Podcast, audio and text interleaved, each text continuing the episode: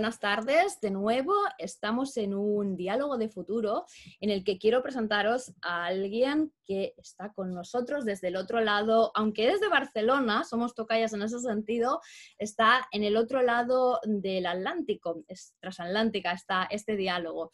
Tenemos con nosotros, esperaos porque voy a leerlo porque no quiero dejarme un solo detalle, a la doctora Alicia Pérez Porro. Es bióloga marina, conectando tres cosas que me parecen impresionantes y que además ya van muy directamente vinculadas a uno de los ejes transversales de, este diálogo, que son los objetivos de desarrollo sostenible. El ambiente, o el medio ambiente también, la igualdad de género y la diplomacia científica. Y que de la diplomacia científica y ambiental quiero que hablemos, Alicia, ahora cuando ya empecemos, porque me parece un, concepto súper interesante y que quiero que el resto conozcan. Eh, todo ello, evidentemente, con un objetivo que nos une, que es el futuro sostenible, y luego me gusta mucho cómo se autodefine, que es durante el día tiene una, misión y durante la noche tiene otra. Y sé que intermedia tiene otra porque ahora nos contarás, tienes dos niños pequeños. Durante el día es coordinadora científica de CREAF, un centro de investigación multidisciplinar sobre el cambio global y la biodiversidad y durante la noche es la presidenta de la Asociación de Científicos Españoles en Estados Unidos. Eh, por cierto, ya lo introduzco, eh, Alicia hasta hace breve, breve tiempo estaba viviendo en Nueva York, ahora se ha trasladado a Boston, ahora nos contarás también un poco más, ¿vale? Y ECUSA, bueno, como hemos dicho, la Asociación de Científicos Españoles en Estados Unidos y la presidenta de la Red de Investigadores Científicos en el Extranjero, RICEX. O sea, cuanto poco, un honor tenerte aquí, Alicia, ¿vale? Desde ya. Y nada, o sea, bienvenida y pues eh, pues em, empezando desde este espacio que, bueno, que nos vamos a tener que contar muchas cosas. Con este currículum, Alicia, casi casi me cuesta decir por dónde empezamos. Pero bueno, antes de entrar en tu perfil más concretamente, que tengo muchas preguntas que hacerte, siempre sabes que todo nace de un, espacio, de un libro que publiqué eh, durante la pandemia, que se titula Los 12 mandamientos para diseñar un futuro mejor.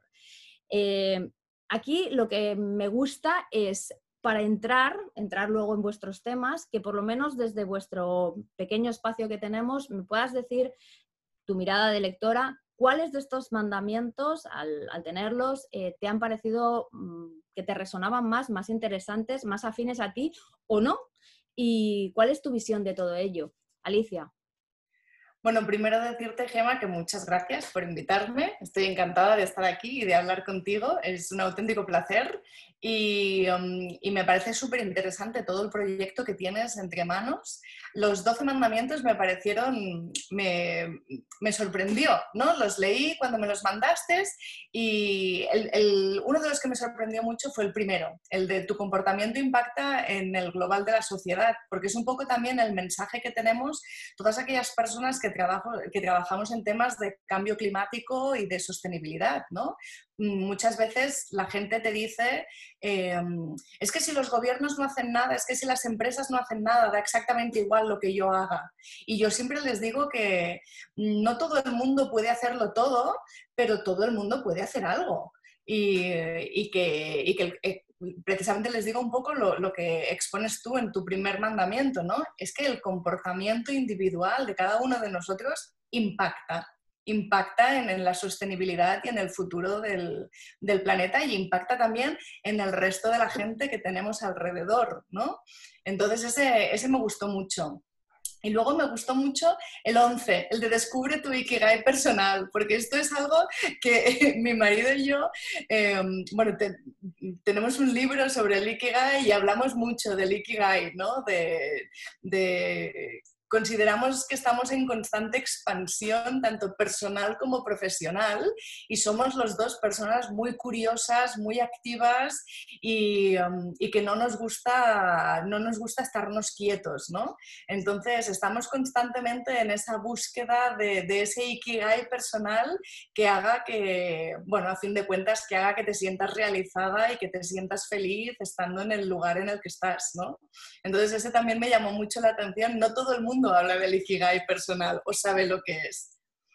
Genial. O sea, wow. Es que además me enlaza directamente ya con las otras preguntas, pero mira, voy a recuperar nada. Estos dos apuntes que has hecho que me gusta, pues bueno, como digo, ¿no? Desde cada uno de vuestros perfiles, porque cada uno pertenecéis a sectores y a ámbitos muy diversos y, afortunadamente también muy diversos en, todo vuestro entorno cultural, no solamente de conocimientos, sino de dónde vivís, la edad, el género, un montón de cosas pero es bonito cómo vais viendo eh, ciertas o todas esas similitudes en vuestro, cuando lo lleváis a vuestro territorio.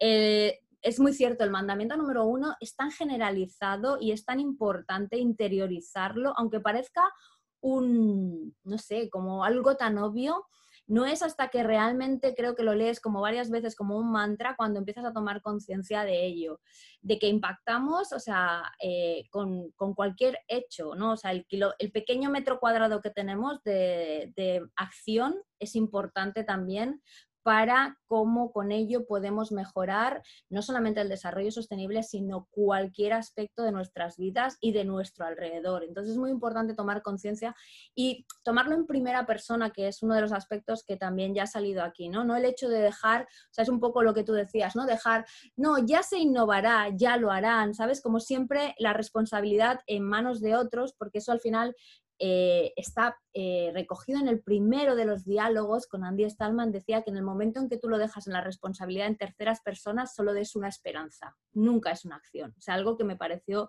mm, mejor definido imposible. Y el 11 nos va a llevar a tu, a tu profesión, que es muy bello, es verdad, el Ikigai, y que aquí voy a rescatar tres palabras que has dicho. Expansión, que lo hemos comentado en el backstage, esa necesidad de expansión que tenemos algunas personas, recogida en la curiosidad y en la actividad, ¿no? Creo que la curiosidad y la acción nos lleva a esa necesidad de expansión que al final es como un constante redescubrir a nosotros mismos con nuestro entorno, y eso es un Ikigai. Y la verdad es que es muy bello, y la suerte que tienes es que tú y tu pareja lo compartís, porque no todo el mundo se encuentra eso. Cierto, muy cierto. Es, es, que al final, bueno, es como todo, ¿no? Los propósitos conjuntos no dejan de tener más que una sinergia que hacen que el propósito tenga una energía más fuerte. Pues nada, Alicia, mira, vamos a avanzar. Y aquí tenemos el otro transversal, que para ti, bueno, también es eh, un marco de trabajo eh, sin duda, y, en algunos aspectos casi casi pues el marco de trabajo, ¿no? Supongo que vida submarina es algo que te sabes de pe a pa y que, y que aplicáis en toda la parte de investigación y desarrollo. Pero bueno, más allá del uno concreto y entrando del, y enlazando del Ikigai a, a cosas que están en tu definición, en tu, en tu quién eres, que bueno, creo que eres mucho más que eso que me has dicho, es, lo tengo claro, pero que es lo que estamos recogiendo. Me gustaría que nos explicaras estos términos. ¿Qué es la diplomacia ambiental, Alicia? Porque no todos lo conocemos. Hemos hablado en estos foros de diplomacia pública, pero ¿qué es la diplomacia ambiental? Eh, un poco cuál es la misiva o qué es lo que hacen las dos organizaciones a las que tú perteneces, eh, eh CUSA y RAICEX.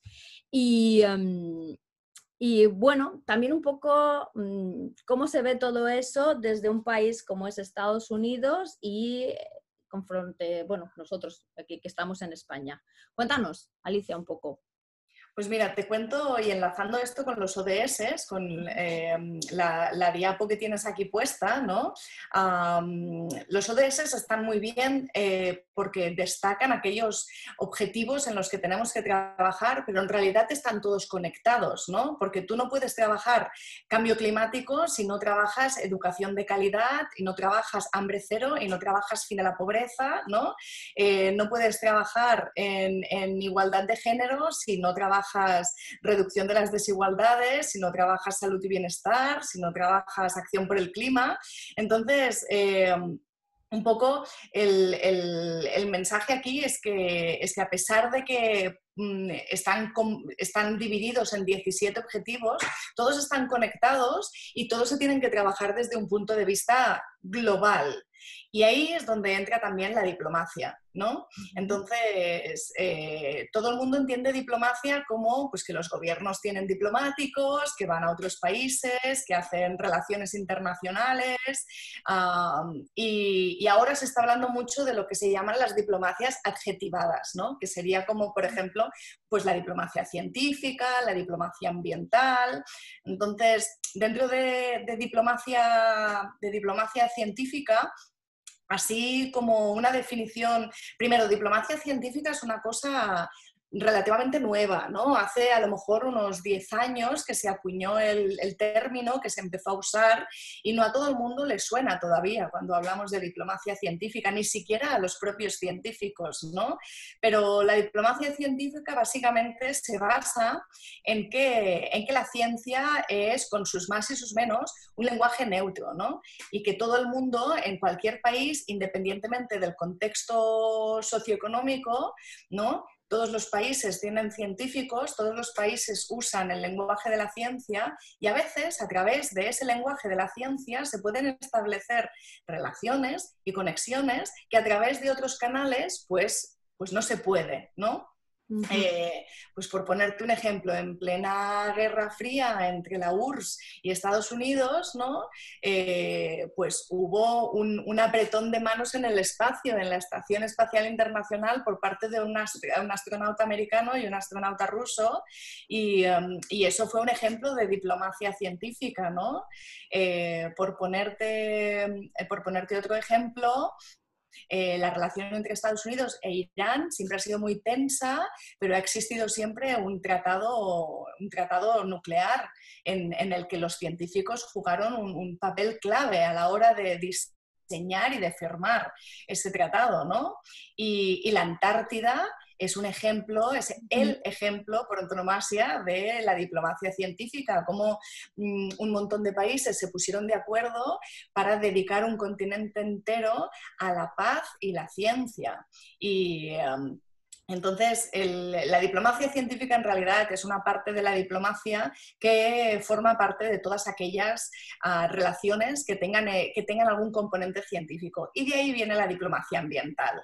Hoy en día, el cambio climático no se le escapa a nadie, que es una realidad, que es una realidad además que no es que nuestros hijos eh, tengan que solucionarlo, no, está aquí, está aquí, está pasando, es urgente que atajemos este tema y, no solo es urgente a nivel de lo que hace el individuo o de lo que hace un gobierno local o regional o nacional, sino que también es urgente tomar medidas a nivel internacional, porque el cambio climático no entiende de fronteras, la pérdida de, biodiversidad no entiende de fronteras.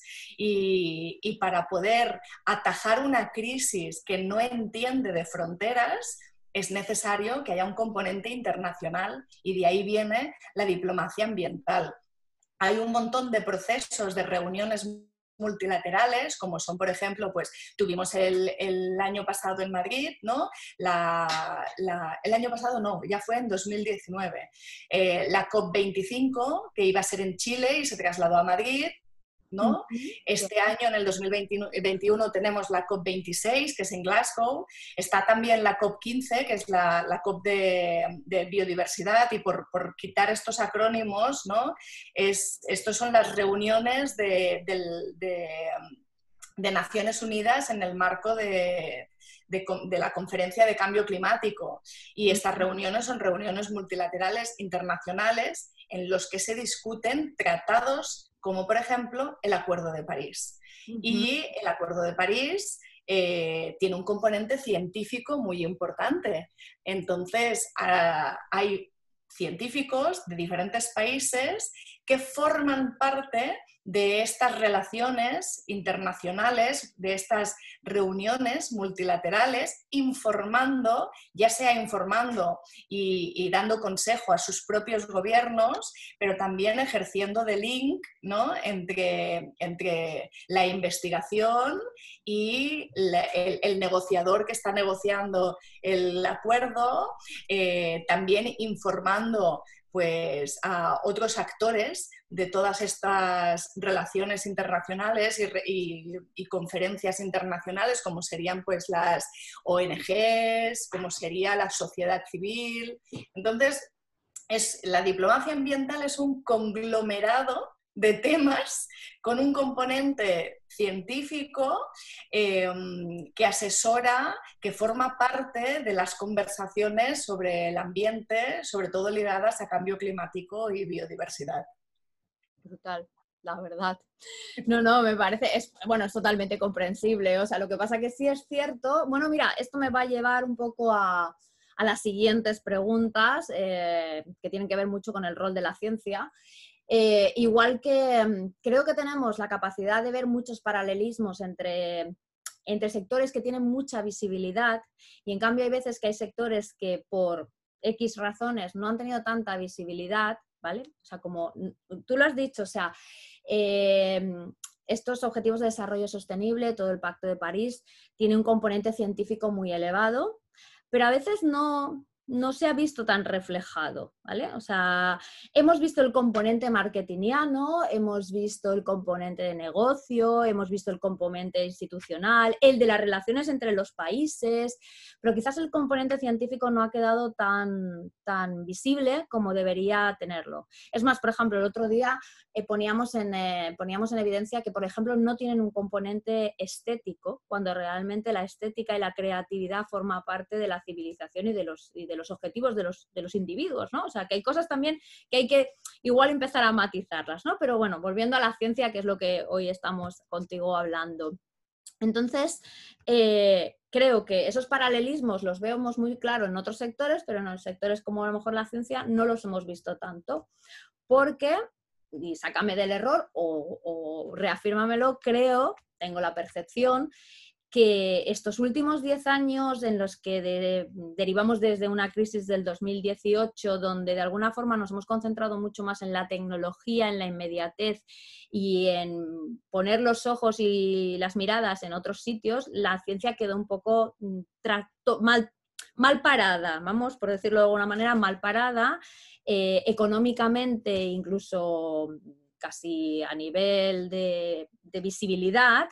Y bueno, por razones que no han sido afortunadas, en este momento hay muchos frentes que le han dado eh, el protagonismo que debe tener. Frentes como el cambio climático, el Pacto de París, que aborda, como tú dices, muchísimos otros aspectos en global, o como, por ejemplo, lamentablemente, pues la COVID-19, que, también eh, ha hecho que el, el tejido de científicos haya tenido que ponerse a trabajar juntamente. Entonces, esto me lleva a varias preguntas. ¿Cuál es el rol? ¿Es cierto lo que estoy diciendo o no? ¿Cuál es el rol de la ciencia actualmente y a futuro en nuestra sociedad? El rol también, evidentemente, en, en este desarrollo sostenible.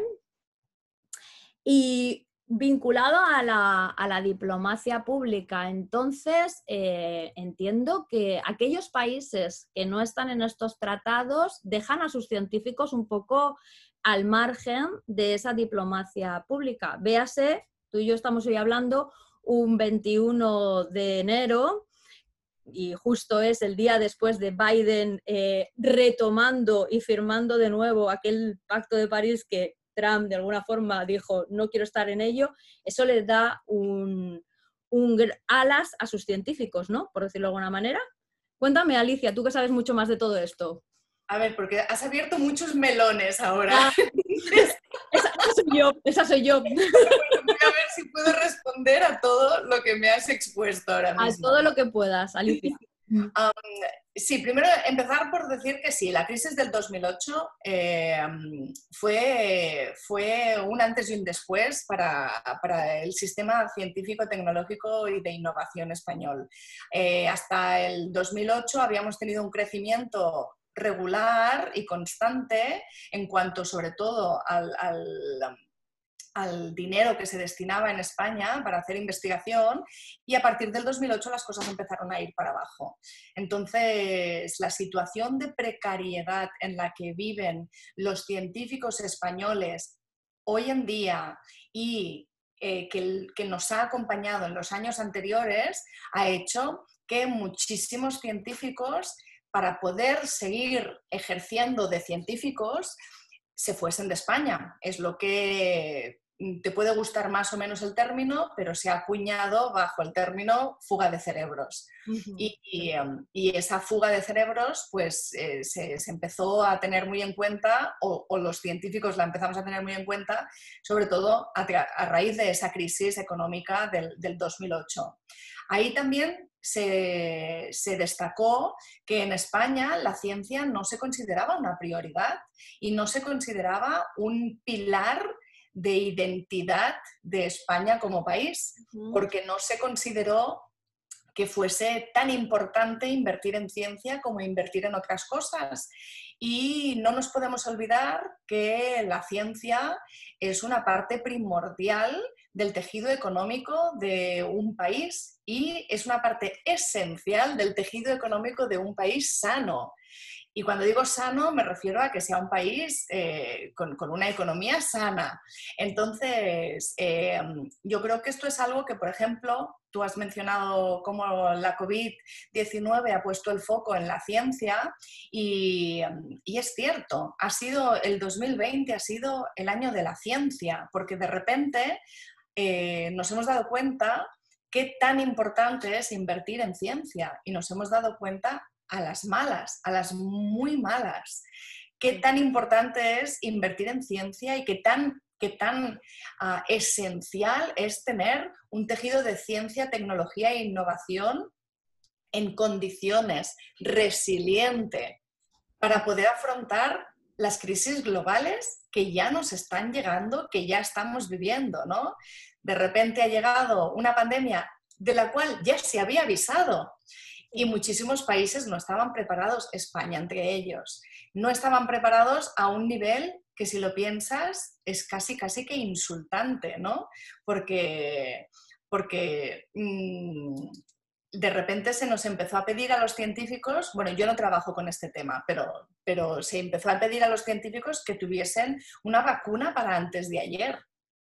Y, dices, bueno, es que, es que para tener una vacuna necesitas tener a un, sistema de, de, ciencia, tecnología e innovación, como he dicho, sano, resiliente, con científicos que no sean precarios, que les estés pagando un sueldo digno, que no sea un sueldo que apenas llega a los mil euros o que apenas pasa de los mil euros al mes. Y eso también pasa por tener a una sociedad concienciada, ¿no? O sea, se habla mucho también de la cultura científica en España. Yo tengo mis más y mis menos con el término cultura científica, pero sí que es verdad que es necesario que la sociedad tenga un conocimiento científico de base. Y ahí jugamos todos. Y me remito al primer mandamiento de tus doce mandamientos. Ahí jugamos todos porque eh, porque todos tenemos la responsabilidad de, si tú eres científico, un poco exponer el por qué es importante que haya ciencia, ¿no? Puedes comunicar tu ciencia o no comunicarla, pero sí comunicar por qué importa que haya científicos. Y también en, las escuelas, eh, cómo se enseña la ciencia, qué se enseña de ciencia, qué peso tiene la ciencia. Desde los gobiernos a cualquier escala, eh, tienes a científicos informándote, tienes a científicos asesorándote, tienes a científicos que forman parte del gobierno. Eh, todas estas cosas ¿no? contribuyen a que, a que luego necesites una vacuna y la tengas. Y entonces, eh, si esto lo, lo, lo, linkeamos con, por ejemplo, países que han respondido bien a la pandemia, ¿no? Pues Alemania, por ejemplo, es un ejemplo. Alemania mm, evidentemente ahora en la tercera ola Alemania pues está igual de mal que todo el mundo, pero Alemania en un primer momento reaccionó mejor que España. Y, y una de las razones es que vamos, el, tejido de ciencia, tecnología e innovación alemán que ha absorbido a muchísimos científicos españoles, no hay color ¿no? Con, el, con el tejido de ciencia, tecnología e innovación español. Y no es que no haya color por la calidad de los científicos, porque los científicos españoles tienen una calidad brutal, espectacular y eh, estamos muy valorados en todos los países, pero necesitamos un sistema de apoyo que nos valore igual que nos valoran otros países. Y otra, otra diferencia con Alemania también es el tipo de gobierno, ¿no? Angela Merkel es de formación científica. De hecho, en los periódicos la llamaban The Scientist in Chief y um, ella es de formación científica y desde el, desde el primer momento estuvo asesorada por científicos ya tiene científicos en su equipo de gobierno, hay una relación directa, constante, eh, con científicos y su, y su gabinete. Y, esto es algo que España no tenía. Y entonces, ¿no? Aquí es, es hay muchos factores en, qué ha pasado, qué está pasando. Y, y tu última pregunta, ¿no? que ha sido como el, rol de la ciencia en la sociedad, um, la ciencia es, un, es, un, es, un, pilar y también es un filtro de cómo entender el mundo. ¿no?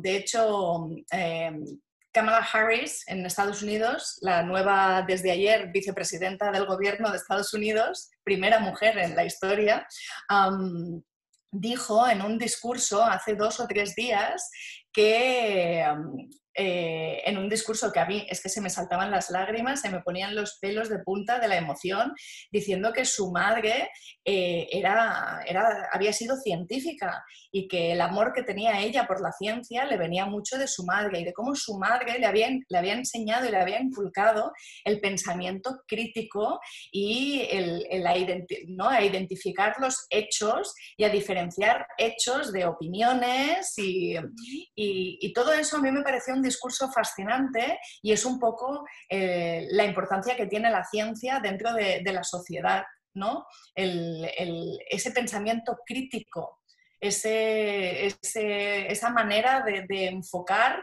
cuando a ti te llega información de cómo la procesas. Y yo creo que eso es muy importante, más allá de estudiar qué científico hizo qué, que también es importante, es muy importante también aprender el método científico y aprender el, pensamiento crítico. Totalmente. Bueno, si a ti te cuesta responderme, a mí darte la réplica me va a costar también lo suyo. Pero bueno, vamos a dejar encima de la mesa esta, luego ya yo lo elaboraré más. Eh, sin duda, eh, ha habido una bajada, pero afortunadamente volvemos a coger eh, impulso con el rol que la ciencia tiene en la sociedad y debe tener, o sea, con lo cual, eh, como mínimo ponemos ya la hipótesis por delante de que ese rol lo va a mantener y, y, nos hemos dado cuenta de lo importante que es invertir en todos los sentidos en ciencia para tener una cosa que me ha encantado que es países sanos. O sea, países sanos, o sea, creo que es el sueño de cualquiera ahora.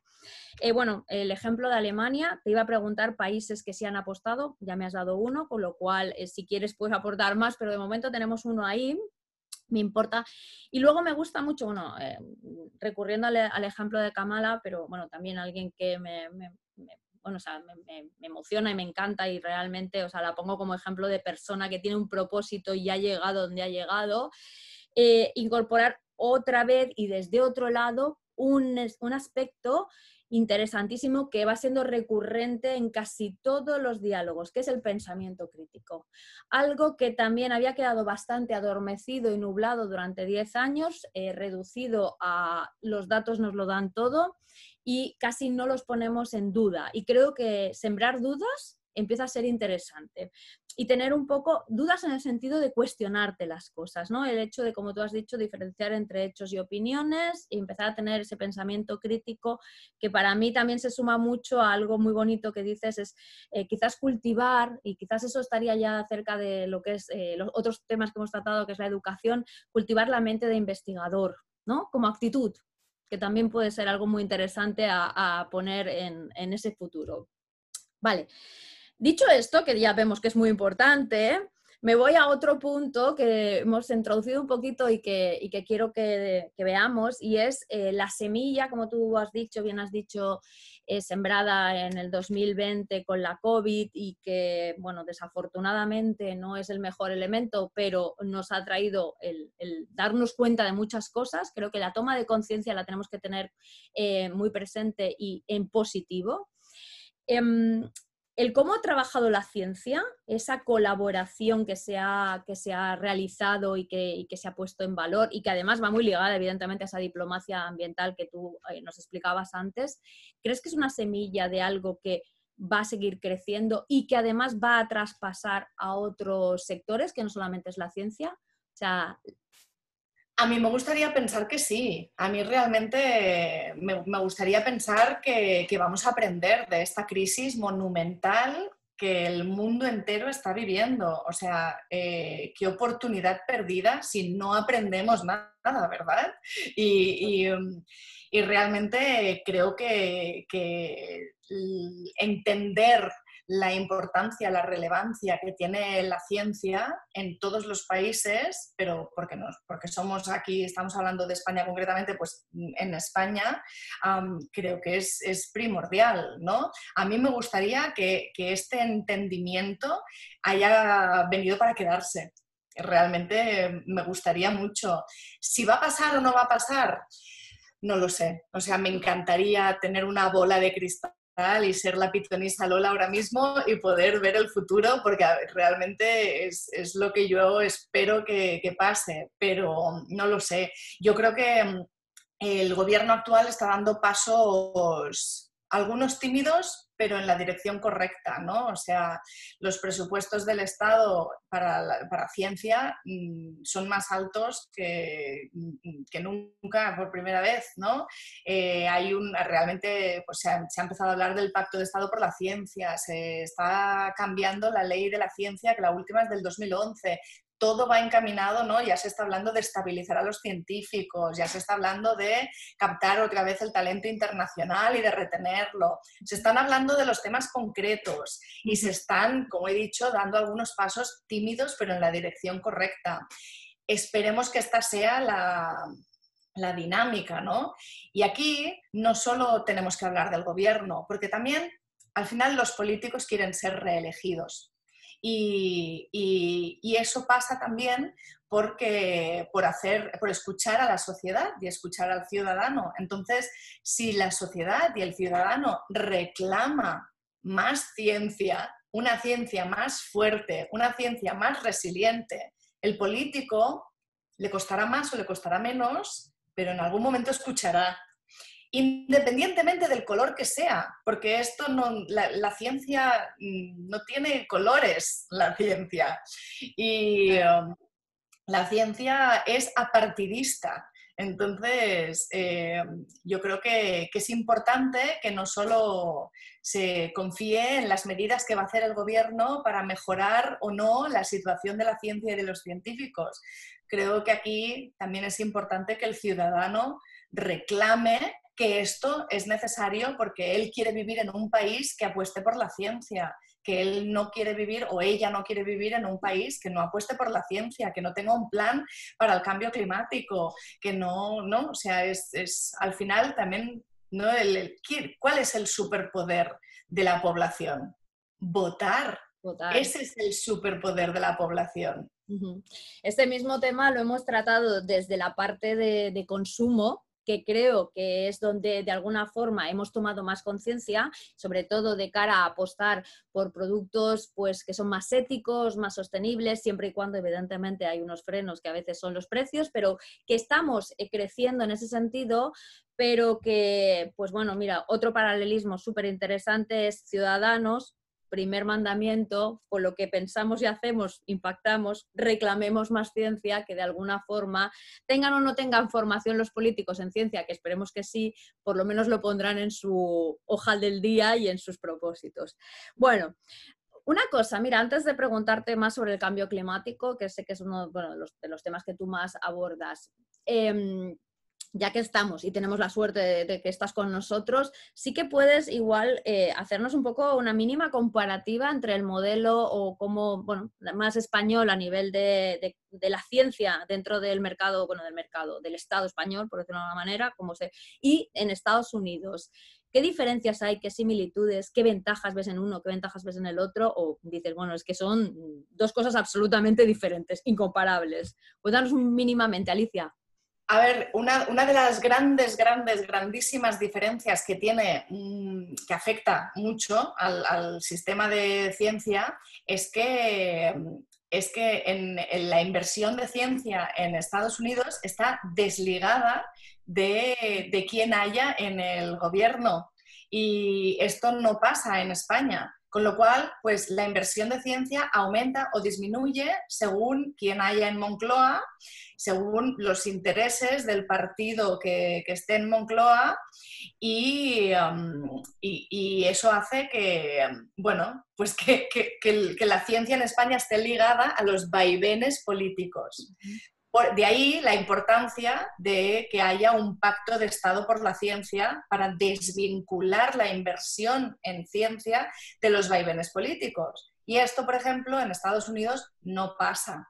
La ciencia, la inversión en ciencia no está vinculada a los vaivenes políticos. Independientemente de quién haya en la Casa Blanca, la ciencia sigue su curso. Y, eso es un, yo creo que es una diferencia a destacar entre los dos países. Cuando queremos aprender de otros países que están haciendo bien las cosas en ciencia, esta es una de las cosas que está haciendo bien Estados Unidos. Y esto es importante. Creo que otra cosa a destacar también es, el valor que se le da a los científicos en Estados Unidos y, y, cómo se entiende un científico. Yo una de las grandes cosas que he aprendido en Estados Unidos es que la ciencia es un árbol y la investigación es una rama de ese árbol de ciencia, pero que la ciencia tiene muchas otras ramas que no son investigación y que la comunicación científica, que, el activismo científico, que la diplomacia científica, que, todas estas, todas estas em, ramas de, la ciencia también, también las pueden desarrollar científicos y que científico no siempre es igual a investigador. Para mí esto ha sido un gran aprendizaje y, esto, yo creo que España está empezando a entender esto, pero todavía no ha acabado, o está, empezando y le queda todavía mucho recorrido, ¿no? Y creo que esto em, afecta a cómo la sociedad entiende la ciencia o a cómo la sociedad acepta la ciencia, ¿no? Porque como la ciencia en Estados Unidos es un árbol con muchas ramas y la investigación investigación solo es una de estas ramas, la ciencia se ha inmiscuido en muchos otros aspectos de la sociedad. Y de hecho, aquí en Estados Unidos, todas las agencias del gobierno tienen científicos que ya no hacen investigación, pero que tienen formación científica y forman parte de las agencias del gobierno aportando este expertise, este conocimiento y esta manera también, ¿no? este pensamiento crítico. En cambio, en España se identifica a científico igual a investigador. Y el investigador, si tú piensas en un investigador, piensas en un investigador, no piensas en una investigadora. Y piensas en alguien en su laboratorio, a su bola, haciendo sus experimentos y que no quiere relacionarse mucho con el mundo, ¿no? Entonces, esta es la imagen clásica que tiene la gente de un investigador. Y hay muchos investigadores así pero no todos. Mm, y, eso ha hecho también que la ciencia se desconecte de la sociedad en España, porque, porque la ciencia se ha llevado al laboratorio y, de ahí cuesta sacarla. Entonces, a mí me gusta mucho este paralelismo entre el árbol porque, porque yo veo que las otras ramas de la ciencia, más allá de la investigación, tienen más capacidad de encontrar sinergias con la sociedad y de, de, diseminar la ciencia entre la sociedad, porque al final del día es verdad, el investigador, la investigadora, hace investigación y la investigación mm, muchas veces eh, implica que estés en tu laboratorio haciendo tus cosas y que no tengas tiempo o capacidad de ponerte a, llenar este, esta brecha de, ¿no? de ciencia y, sociedad. Si tenemos científicos que no solo hacen investigación o que no hacen investigación y hacen otras cosas, ahí es mucho más fácil que puedas extender la ciencia. Estoy de acuerdo. Yo creo que hay un, amago, un intento en los últimos años, sobre todo desde los programas divulgativos, quizás desde, bueno, cadenas, pues bueno, pongamos televisión española o la 2, siempre ha sido un poco, o sea, de intentar por lo menos acercar esta rama, una rama, una, una de las ramas que tú dices de divulgación científica. Y, bueno, hacerla más asequible, más entretenida, más, más amena y más, como tú dices, eh, pues que... Em, que esto también va a llevar mucho a la parte que tocaremos, por lo menos para acabar, que es, me, interesa, que es eh, ciencia y, género, mujeres, para que muchas mujeres también se sientan mucho más, bueno, mujeres, da igual, el colectivo de personas se sienta más cercano a la ciencia y no más con esa imagen, ese imaginario, como tú dices, que es más del científico casi loco dentro del laboratorio, ¿no? Eh, pero va muy ligado a algo que has dicho que al inicio que me ha parecido muy importante y, volvamos atrás, pero al final de atrás construimos hacia adelante. El que la ciencia no fuera un pilar de identidad para España es importante, porque si ponemos el paralelismo entre ciencia y deporte, en deporte sí encontramos todas esas ramas que van tocando no solamente desde lo que es el deportista, sino todas las otras capilaridades con la sociedad y nos sentimos más identificados. No vengo a decir ya otras cosas que no son bueno, el turismo, un montón de cosas, ¿sabes? Pero como no han sido pilares, como tú dices, creo que ahí es donde hay que empezar a trabajar para que todo lo demás eh, se disemine. Pero bueno, mm, me encanta, ¿eh? porque esto, esto va a quedar aquí todo reflejado. Eh, bueno, un puntito más. Vamos ahora ya a, tu trabajo más directo. Bueno, que todo lo que nos has contado es tu trabajo, pero sobre todo, bueno, bióloga marina. He leído por ahí y sé por ahí que todo te nace un poquito precisamente de estar muy cerca de la Costa Brava, lo cual es, precioso, ¿no? O sea, ha pasado que alguno de los, de, los, de los perfiles que han pasado ya por aquí, de los protagonistas que han hablado de sostenibilidad, muchos eh, tienen muchos vínculos pues, con la naturaleza. De alguna forma, en algún momento de su vida, todo nace desde ahí, aunque no lo, no lo profesionalicen con sus ikigais hasta más adelante. ¿no? Entonces, esa Costa Brava creo que es importante en tu vida. Pero bueno, llegando a eh, cambio climático, que es uno de tus ejes centrales, que seguro que se relaciona con muchos más a nivel de lo que es investigación y desarrollo y trabajo. Me gustaría aprovechar esa pregunta para, para ya en tu terreno consultarte algo que me parece importante. ¿Cómo la ciencia está evolucionando? Espero y en pro de ese desarrollo sostenible, evidentemente, en paralelo a todos los desarrollos tecnológicos, que seguro que también nos pueden ayudar. Me explica si quieres un poco la parte más teórica y luego si quieres algún ejemplo que nos quieras compartir, Alicia, pues será fenomenal. A ver, la, ciencia y la tecnología van de la mano, ¿no? igual que la innovación. Entonces, eh, beben la una de la otra y es importante que caminen, que caminen juntas y que se entiendan y que exista un diálogo entre ellas y que también exista pues, la, predisposición desde la sociedad y desde el gobierno a entenderlas en conjunto también, ¿no? a pesar de que cada una tiene pues, sus peculiaridades, tiene sus señas de identidad, Em, pero es un tejido que está muy entrelazado, el de la ciencia, la tecnología y la innovación. Y, em, es difícil en mi cabeza es difícil separarlo. Entonces, yo creo que, que, avance la ciencia hace inmediatamente que avance la, tecnología y que avance la innovación. Yo creo que en, en los últimos años Em, la tecnología se ha entendido mucho también desde el punto de vista de la inmediatez. Y en cambio la ciencia, la ciencia no es inmediata. Con lo cual, también ahí viene el, concepto de por qué es importante que, a la ciencia se le dé, se, se, la haga este pilar de identidad y se invierta en ciencia independientemente del color que ocupe el gobierno, porque la ciencia tarda más en dar resultados y, tarda mucho muchas veces en dar resultados, pero necesitas de la ciencia para poder tener resultados luego más tarde en, otros sitios, como sería, por ejemplo, la tecnología. Y, esto yo creo que es algo que a lo mejor, pues mm, si, lo, si, me oyen eh, decirlo en voz alta, dicen, ah, es verdad, pero a lo mejor no tanta gente ha hecho la conexión, ¿no? De que realmente no puedes tener la una sin la otra y que una es mucho más inmediata que la otra, pero que hay que ponerle un poquito de amor, sobre todo amor económico, mm, a, largo plazo a la ciencia para poder tener luego resultados en, otros lados. Eh, y, en, en, este caso, hablando de tecnología eh, e innovación. Entonces, es, es importante entenderlas de esta manera. Sí, mi percepción es que viene a ser un poco como aquel conjunto que había entre las empresas hace años cuando separabas los departamentos de marketing y de ventas, ¿no?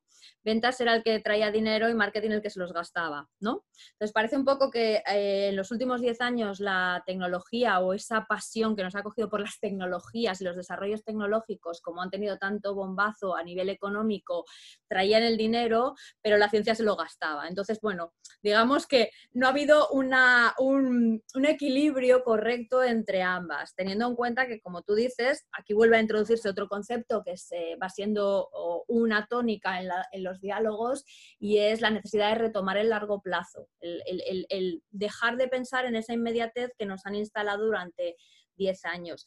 Yo lo que percibo también es que creo que los avances tecnológicos, que sin duda son exponenciales y a una velocidad abrumadora, dará alas a que quizás también la ciencia avance más rápidamente todo y que entiendo que, la ciencia al final tiene, unos, tiene una metodología y unos procesos que, como hemos podido comprobar ahora mismo, sin ir más lejos, y creo que todos de alguna forma ha sido la primera vez que hemos visto un experimento en real y en tiempo real de esto requiere pasar de estas pruebas, estos, ah, o sea, necesita unos procesos y esos procesos, por más que tú los quieras acelerar, no se pueden acelerar mucho más, pero quizás pues sí que es verdad que tecnologías como la inteligencia artificial o la edición genética o una serie de tecnologías que están ahí están dando mucha, mucha cancha que la ciencia avance más rápidamente.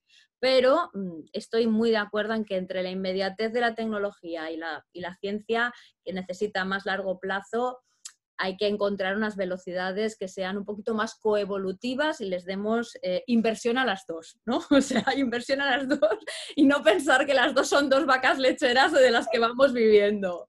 Invertir y, invertir y entender la necesidad de ciencia básica, que hay, hay mucha ciencia, o sea, no toda la ciencia tiene que dar resultados que se puedan utilizar o transferir luego a tecnología, ¿no? O sea, se tiene que hacer mucha ciencia simple y llanamente por, satisfacer curiosidades, porque nunca sabes qué mm. conocimiento vas a generar que se puede luego traducir en, un avance tecnológico, ¿no? Nunca lo sabes.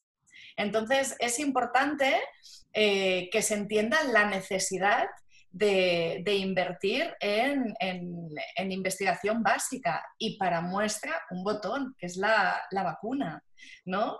O sea, aquí os uniría mucho con el artista. Al final el artista también es ese investigador que muchas veces investiga para satisfacer curiosidades, pero que al final es el que genera grandes movimientos sociales cuando no es que esté solamente subvencionado y pagado.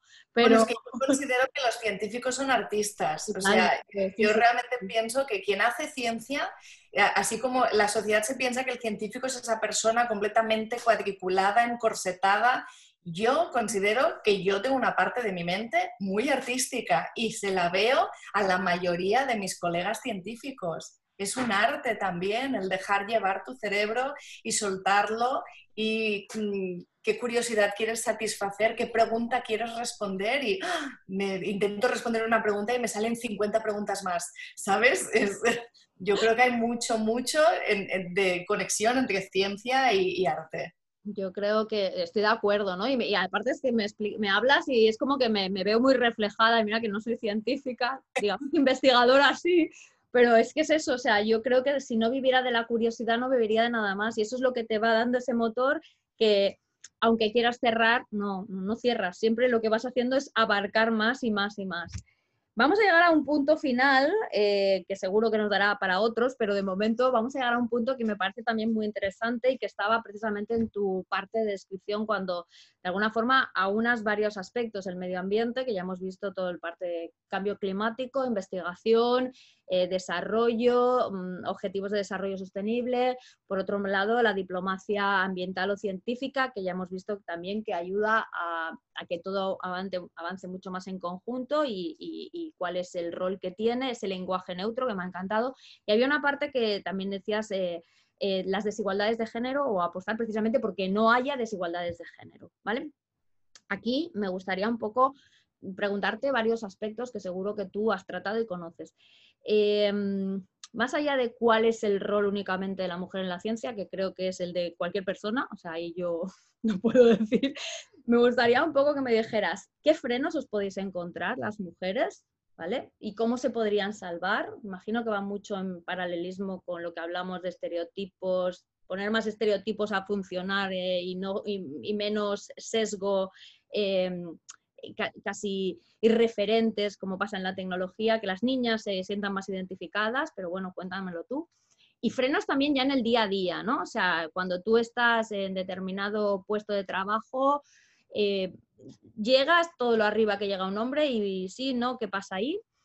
Y luego, mm, ¿qué aportamos las mujeres a la ciencia que, pues por manera de ser, a lo mejor un hombre no aporta? Ni más ni menos. Pues a ver, las barreras a las que se enfrenta la, mujer en la ciencia, muchas de ellas son muy similares a las barreras a las que se enfrenta la mujer en cualquier otro ámbito profesional. pero sí que es verdad que la peculiaridad de la ciencia es que, mi opinión es que el sistema académico ha sido diseñado por hombres para hombres y que entonces las reglas del juego no están pensadas ni para mujeres ni para minorías. Eh, a lo mejor esto no, tiene tanta importancia en España, pero sí en Estados Unidos. Y en Estados Unidos, cuando, cuando me, hacen esta pregunta, lo que yo digo es que el sistema académico está hecho para hombres, por hombres blancos, para hombres blancos. Y, entonces aquí el tema de las minorías tiene más sentido, ¿no? sí. pero, pero realmente es un sistema en el que las reglas del juego no están hechas pensando en, mujeres y otras minorías. Y claro, cuando a ti te fuerzan a jugar en un terreno de juego en el que las reglas no están hechas pensadas en ti, es mucho más duro, es mucho más duro, tienes, es que tienes muchas más barreras, tienes muchos más hándicaps y es que te tienes que esforzar el doble para llegar a donde llega un hombre.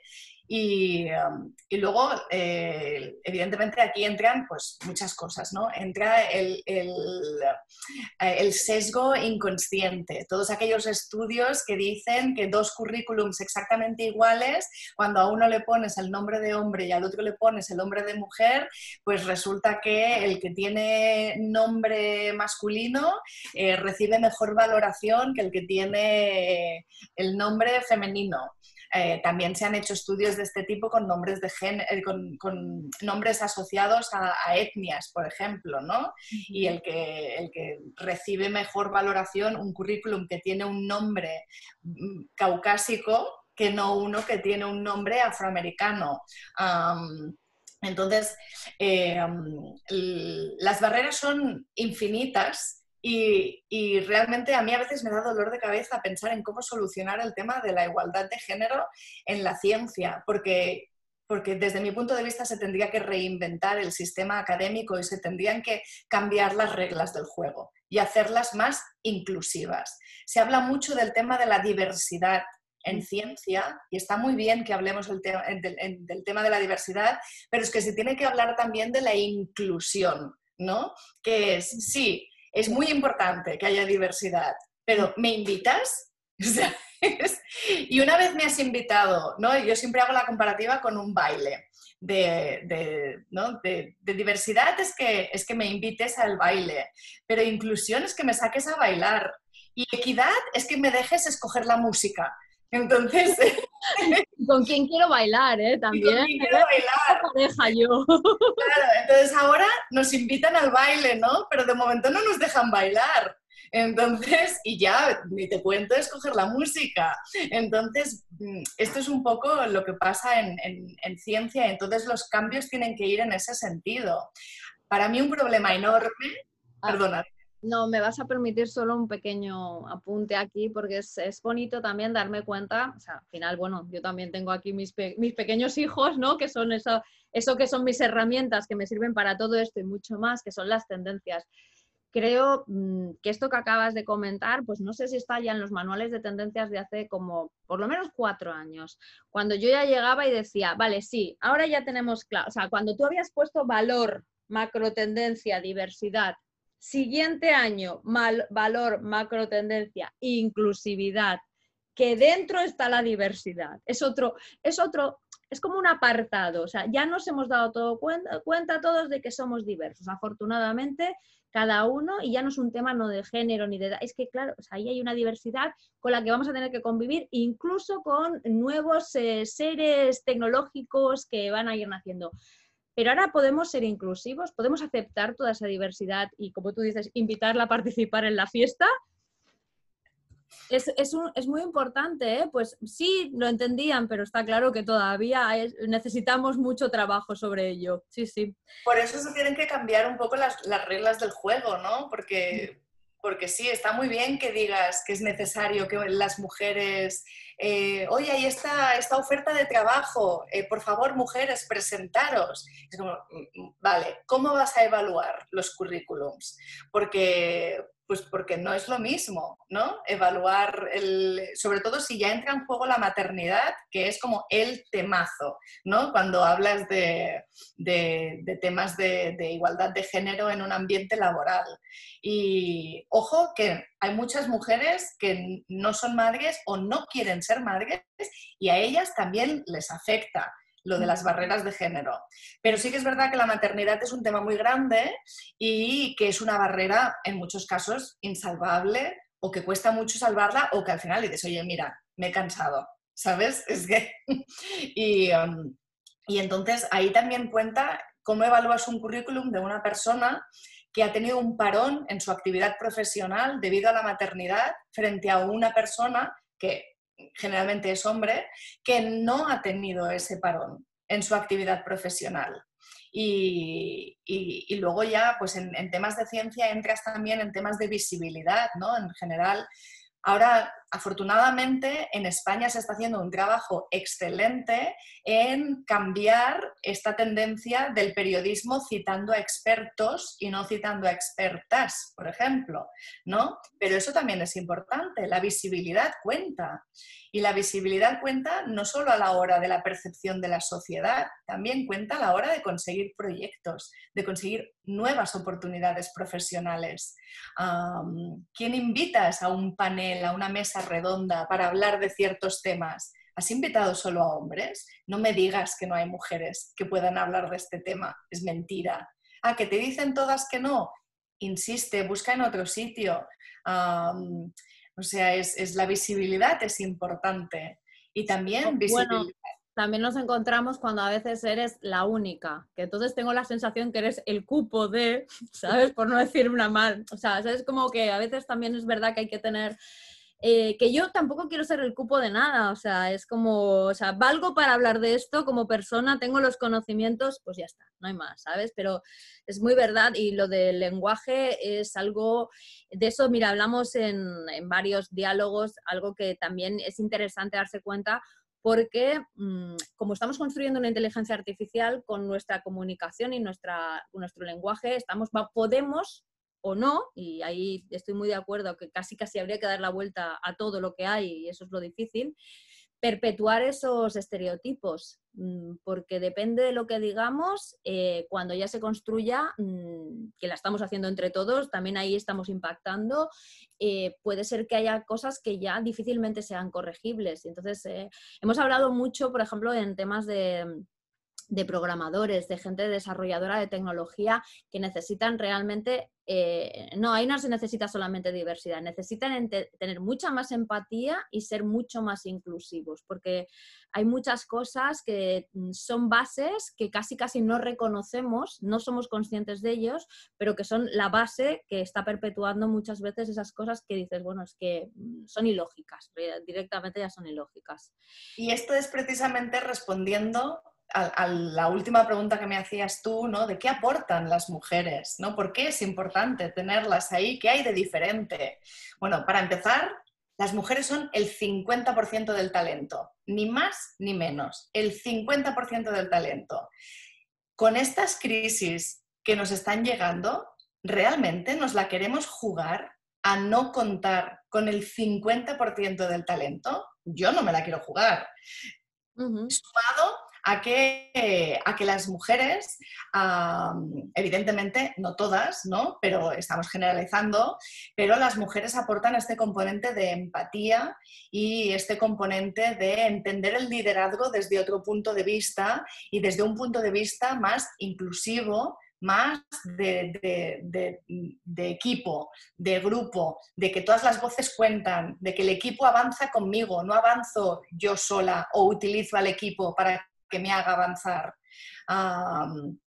yo creo que una de las lecciones más grandes de liderazgo que he aprendido en los años en los que me he estado formando de liderazgo y en los años en los que he ejercido yo el liderazgo es que lo más importante cuando tienes una posición de liderazgo es formar nuevos líderes.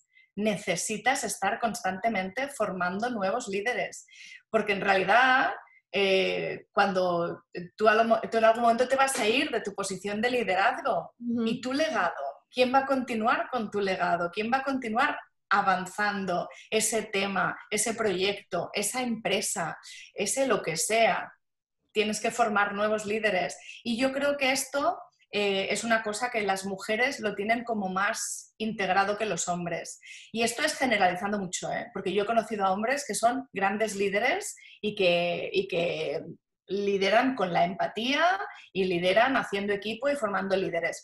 Pero sí que es verdad que generalizando, el modelo de liderazgo masculino es mucho más yo me mí conmigo y mi ombligo y el, el, modelo de liderazgo femenino tiene este componente de empatía y de equipo y también un componente de, de, pensamiento global, ¿no? O sea, hay estudios que demuestran que aquellos países que tienen más mujeres en el, en el Parlamento eh, aprueban más leyes de protección del medio ambiente.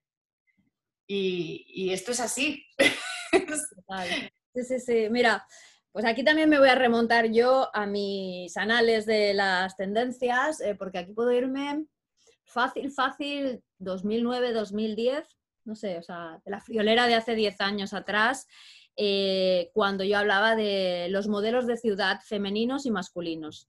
Que evidentemente las ciudades no tienen género. Por poner un ejemplo que es más sencillo incluso, ¿no? En el sentido de que, claro, o sea, culturalmente nos cuesta mucho porque llevamos mucha historia por detrás, ¿no? Y hemos, ah, hemos eh, construido aquello de que la mujer pues igual tiene unas habilidades que están más relacionadas con el cuidado de la familia y por eso es más, no sé, social, empática y el hombre pues siempre ha traído la comida a casa y es más competitivo, pero todo eso también tiene mucho de cultural. En realidad, genético todavía no sé yo si tiene tanto, pero bueno, vamos a decir que por lo menos cultural tiene mucho. Y yo explicaba lo de los modelos de ciudad eh, femeninos diciendo que tendíamos a inicios del 2010 a, construir modelos de ciudad más femeninos donde se, se, priorizaban los modelos horizontales, amables con el ciudadano, abriendo parques, abriendo avenidas, quitando coches, en contraposición de aquellas ciudades más masculinas que de alguna forma crecían por por mis, ¿sabes? Hacia arriba, verticales, demostrando la, competencia de ver quién podía tener la torre más alta y quién de alguna forma se posicionaba en el mapa del mundo como el más fuerte, ¿no? Y cierto es que además eso se ha, extendido y no es, vamos, no, es algo que, yo sola me quedara con ese desarrollo, pero me, ayuda mucho a explicar ahora, por ejemplo, cosas como lo que tú dices del liderazgo.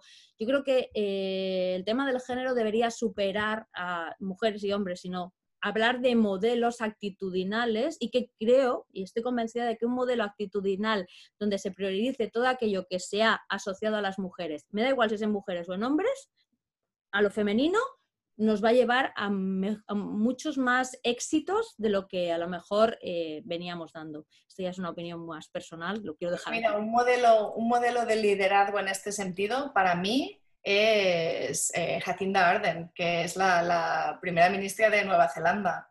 Ella representa un modelo de liderazgo completamente nuevo y que le está dando la vuelta al modelo de liderazgo que existía hasta ahora. Yo, yo, vamos, yo de mayor quiero ser Jacinda Arden. Estoy contigo, yo de mayor quiero ser la segunda. Alicia, estamos acabando, pero podría pasarme horas. O sea, ha sido un placer. Hemos pasado por la ciencia, el rol de la ciencia, el valor de la ciencia, lo importante que es la diplomacia científica, eh, los modelos y comparativas entre países, el cambio climático, el desarrollo sostenible, el género, no género, modelos femeninos dentro de la ciencia y bueno, seguro que me estoy dejando cosas porque hemos pasado por un montón de ellas y bueno, y podríamos estarnos muchas más. Importante, hay que invertir en ciencia. Eh, porque mm, con ello construiremos sociedades y países sanos. Eso creo que es tu frase porque realmente me parece de lo más relevante. Eh, dicho esto, yo ya aquí acabo de preguntarte, si tú quieres preguntarme algo, aquí estoy. Y si no, pues nada, darte las gracias y, y esperar que sigamos, mm, pues esto, nuestros diálogos en este foro o en cualquier otro será maravilloso continuar hablando contigo en cualquier otro momento y yo creo que nos quedan como mil temas más que podemos explorar. Casi no hemos mencionado océanos, así que para la próxima hablaremos. No hay problema, podemos agendar otro, no sé, vamos a darnos que un poco de plazo y agendamos otro que hablemos de océanos, que realmente también es un tema apasionante y bueno, del que ahí sí que te, ahí sí que te dejo todo a ti, porque tú sabes mucho más, ¿vale? Pero yo me voy, me voy a informar. ¿sabes? Que yo soy de las que... Sí, lo sé. bueno, bueno sido un placer, lo he disfrutado un montón. Em, ojalá que, pueda, que tenga la capacidad de remover alguna que otra conciencia y para la gente que nos, que nos vea y nos escuche. Y muchísimas gracias otra vez por invitarme. Estoy convencida, gracias a ti, estoy convencida, porque al final todo esto son los ingredientes que nos van a ayudar a eso, a, no solamente a la divulgación, sino a, influenciar en esos eh, futuros eh, mejorados, deseables y sostenibles, que no solamente nosotras queremos, sino que eso sé que es un, un deseo bastante común. Gracias, Alicia. Un abrazo. Cuídate. Un abrazo. Chao.